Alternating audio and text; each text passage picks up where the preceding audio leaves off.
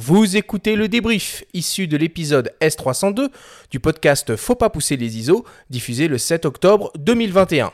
Cet épisode vous est présenté par MPB, la première plateforme mondiale d'achat, de vente et d'échange de kits photos et vidéos d'occasion.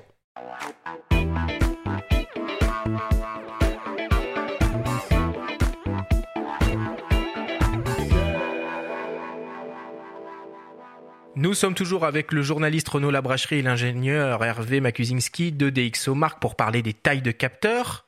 Alors, si on devait essayer de résumer et de synthétiser tout ce que l'on s'est dit pendant cette émission, Renaud, qu'est-ce qu'il faudrait retenir? Euh, Moi, je dirais que le 24-36, c'est le, c'est le parfait équilibre en fait entre qualité d'image, encombrement, prix.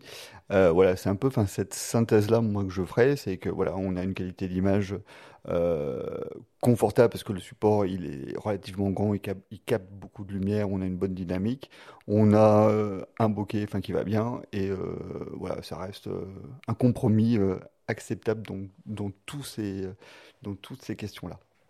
Hervé. Oui, moi je suis de l'avis de Renault. Hein. Globalement, c'est ce qu'on disait au départ, mais euh, la plage de choix photographique, elle est beaucoup plus large, tout simplement. Euh, tout fonctionne relativement bien sur le 24-36. L'AF a, a, eu énormément d'améliorations. La profondeur de champ, elle est sympa. Euh, et en termes de qualité d'image, bon, je, je parviens là-dessus, mais pour l'instant, c'est quand même globalement la meilleure proposition. Donc euh, oui, 24-36, intéressant.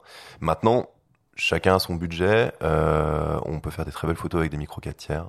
Il n'y a aucun problème là-dessus. Et nos exemples à tous autour de la table, on l'a dit pendant le débat, prouvent que le meilleur appareil et celui qu'on a toujours avec soi n'est pas forcément un 24-36. Donc au final, c'est pas forcément celui qu'on va utiliser le plus non plus. Et c'est pour ça que les petits capteurs, peut-être, ont encore voix au chapitre.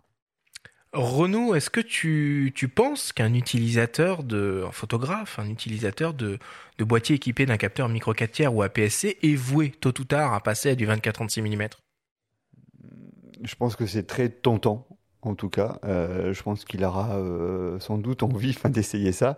Euh, moi, j'étais le premier à acheter que des optiques 24-36 alors que j'avais un, petit réflexe avec un capteur APS-C parce que je savais que je voulais aller vers ça, donc c'est toujours intéressant. Oui, parce qu'il faut rappeler que selon les marques, alors c'était valable surtout pour les réflexes, mmh. désormais Nikon, ça va changer ouais. un peu avec les, les, hybrides, mais on peut pas on pouvait pas monter, notamment chez Canon, les optiques EFS faites pour la PSC sur les réflexes 24-36 Canon, alors que chez Nikon, chez Pentax, on pouvait. Euh, Aujourd'hui, bon, chez Nikon, ça va être euh, à nouveau le, le, cas. On pourra, hein, la monture Z, il y a des APS-C, des 24-36. Mais il faut bien, quand on achète une optique, il faut quand même regarder un petit peu euh, ce qu'elle couvre comme format de capteur. C'est important. Renaud, selon toi, il vaut mieux privilégier un bon boîtier avec un bon capteur ou une bonne optique? Ah, la question dure. Euh, oui, l'optique. Je pense que c'est parce que c'est avec ça qu'on, enfin, qu'on peut vraiment euh, modeler le rendu fin de son image. Après, enfin, quand, comme on le disait, on shoot en RAW, on peut euh, triturer avec les algos, le bruit, les choses comme ça, enfin la couleur, mais euh, le rendu, enfin le bokeh, euh, c'est quand même une bonne part de l'optique qui joue. Donc ouais. Donc on imagine, on imagine faire un sacrifice, un compromis sur la taille du capteur, mais maximiser les performances optiques. Ouais, mais faut ouais. faire attention à la F quand même. Bah, il y a plein de paramètres, c'est toujours euh, compliqué. C'est plein, plein de compromis. Enfin, ça, ça, ça, dépend ce qu'on fait comme image aussi. C'est vrai. Photo si, si on fait de la mise au point manuel, si on fait. Hervé, c'est quoi pour toi Enfin, c'est quoi pour toi C'est quoi un capteur photo performant? Un capteur photo performant, c'est un capteur qui a un bon score sur dxomark.com. Bonne réponse. Allez, paf. Euh, allez, développe un peu. non, un capteur performant, donc je reviens, mais c'est vraiment, euh, en fait, c'est le ratio entre la taille et la capacité, en gros, à capter un, un, un nombre de photos conséquent. Euh, plus on va capter de photons et plus on va fournir une image euh, avec une qualité d'image euh, idéale. Alors après, un bon capteur, pour moi, c'est aussi un capteur qui va être capable de fournir énormément d'images, donc de d'avoir un framerate de capture extrêmement conséquent en RAW. C'est euh, clé, on en parle très peu, mais dans les faits, les solutions multi-images, de traitement multi-images, sont hyper clés pour fournir euh, une bonne expérience photographique. C'est quelque chose qui est souvent négligé dans le monde de la photo, euh, quelque chose qui est pas du tout négligé dans le monde du smartphone. Et je pense que c'est aussi l'avenir. C'est, euh, on a besoin de capteurs qui est capable donc de capter le photon, mais aussi capable de, de transcrire des images très rapidement. Bah, tu anticipes un peu sur la question qui suit. Euh, à court et moyen terme, l'avenir, donc du coup, c'est quoi Alors, c'est cette idée de de pouvoir euh, capturer énormément d'images à la seconde pour faire des traitements euh, complexes. Mais est-ce que c'est pas aussi plus de pixels, des capteurs encore plus grands, peut-être une nouvelle technologie, peut-être que le CMOS va disparaître, ou est-ce que c'est un peu tout ça à la fois?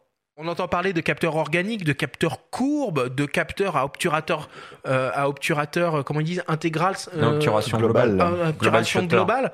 Voilà, Global Shutter, ça c'est des choses intéressant. Ouais, ouais, Global Shutter, c'est une techno super intéressante, euh, notamment en vidéo. Bah, qui a sur le Pixie, hein, si je ne m'abuse. Alors sur, la première génération. Si la première génération, il l'avait. Global Shutter, c'est euh, alors c'est pareil, ça c'est d'un point de vue software derrière, mais c'est hyper intéressant pour euh, un ingénieur qui va justement processer l'image derrière et essayer de vous fournir la, meilleure image, d'avoir une capture qui est faite rigoureusement au même moment. C'est c'est un gain en qualité qui est, qui est vraiment absolu. Ça permet de d'éviter tous les problèmes de rolling shutter, tous les problèmes de distorsion dans l'image qui sont dus à la capture.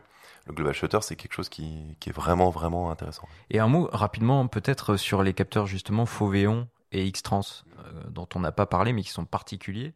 Alors les Foveon, ils sont super intéressants parce qu'en fait euh, l'idée c'est alors là, par contre, il faut expliquer un peu comment ça marche un capteur Bayer. Un capteur Bayer, en les matrices de Bayer. derrière, quand vous, d'ailleurs, on n'en a pas parlé, mais c'est bah quand même on important. Peut pas tout dire. On peut pas ah, mais c'est important. Quand, quand, on vous annonce 24 mégapixels, dans les faits, vous n'avez pas 24, 24 mégapixels RGB. Vous avez 24 mégapixels en Bayer. Donc vous avez un pixel vert, euh, enfin deux pixels verts souvent, un capteur bleu et un capteur rouge. Ça, c'est la techno Bayer standard qui a été inventée par Monsieur Bayer dans les années 70 de tête. Et euh, ensuite, vous avez la techno donc euh, Fauvéon. Alors celle-là, elle est intéressante d'un point de vue optique parce qu'en fait, l'idée c'est d'avoir l'information rouge, vert, bleu sur le même pixel. Donc en fait, euh, la sensibilité, le, pixel est travaillé de façon telle que vous allez récupérer l'information d'une couleur, euh, donc à une profondeur lambda du, du, pixel et plus vous allez descendre, plus vous allez avoir les autres couleurs. C'est un peu comme si on avait trois capteurs empilés, quoi. Exactement, trois capteurs empilés. Ça, c'est intéressant au niveau optique parce que dans les faits, votre pixel, euh, il n'a pas besoin de dématrissage derrière. Ensuite, vous avez les capteurs Fuji qui, eux, ont un bailleur, mais c'est pas un bailleur. et donc en fait, euh, c'est juste une orga... donc c'est toujours une problématique de dématrissage, c'est-à-dire que vous avez un pixel pour une couleur, mais avec une organisation en mosaïque. Euh, qui, d'après Fuji, euh, permet potentiellement des rendus euh, et du post-traitement plus, euh, plus fidèles. Ok. Benjamin, dresse-moi le, le, le, portrait robot du capteur idéal pour toi. Le, capteur idéal, allez, on va dire un 24-36, euh, ben on va dire, allez, on le, on le gonfle un peu, BSI, stacked, stabilisé aussi. Moi, la stabilisation, en tout cas au niveau du capteur, désormais, c'est devenu un critère important à mes yeux et pas fortement pixelisé, pas nécessairement. Je trouve que la trentaine de pixels, c'est pas mal comme compromis. J'aime bien le 5D Mark IV chez Canon. Je, je comprends pas pourquoi la plupart du, de, des, des, fabricants actuels euh, restent sur un delta euh, vingtaine ou aller carrément sur les 45, 50, 60. Moi, j'aime bien euh, l'entre-deux. Le, la trentaine de millions, c'est quand même pas mal. Ça permet d'utiliser un peu toutes les optiques et, et de faire à peu près tout, du sport, du portrait, euh, etc avec aussi, on n'en a pas parlé non plus, euh, des options de des, des modes high-res qui permettent de, de, produire des clichés plutôt nature morte, paysage un peu plus fourmillant de détails, on va dire. Voilà, d'obtenir des clichés de 200 millions de pixels avec un capteur de 24 par exemple, des choses comme ça. Avec des stabilisations capteurs, c'est ça? Absolument, avec la, la, stabilisation, avec la translation du, de, oui. de, du capteur. Donc voilà, ce serait grosso modo le capteur idéal, quoi. Merci Benjamin, merci Renaud, merci Hervé pour toutes merci ces explications. Merci.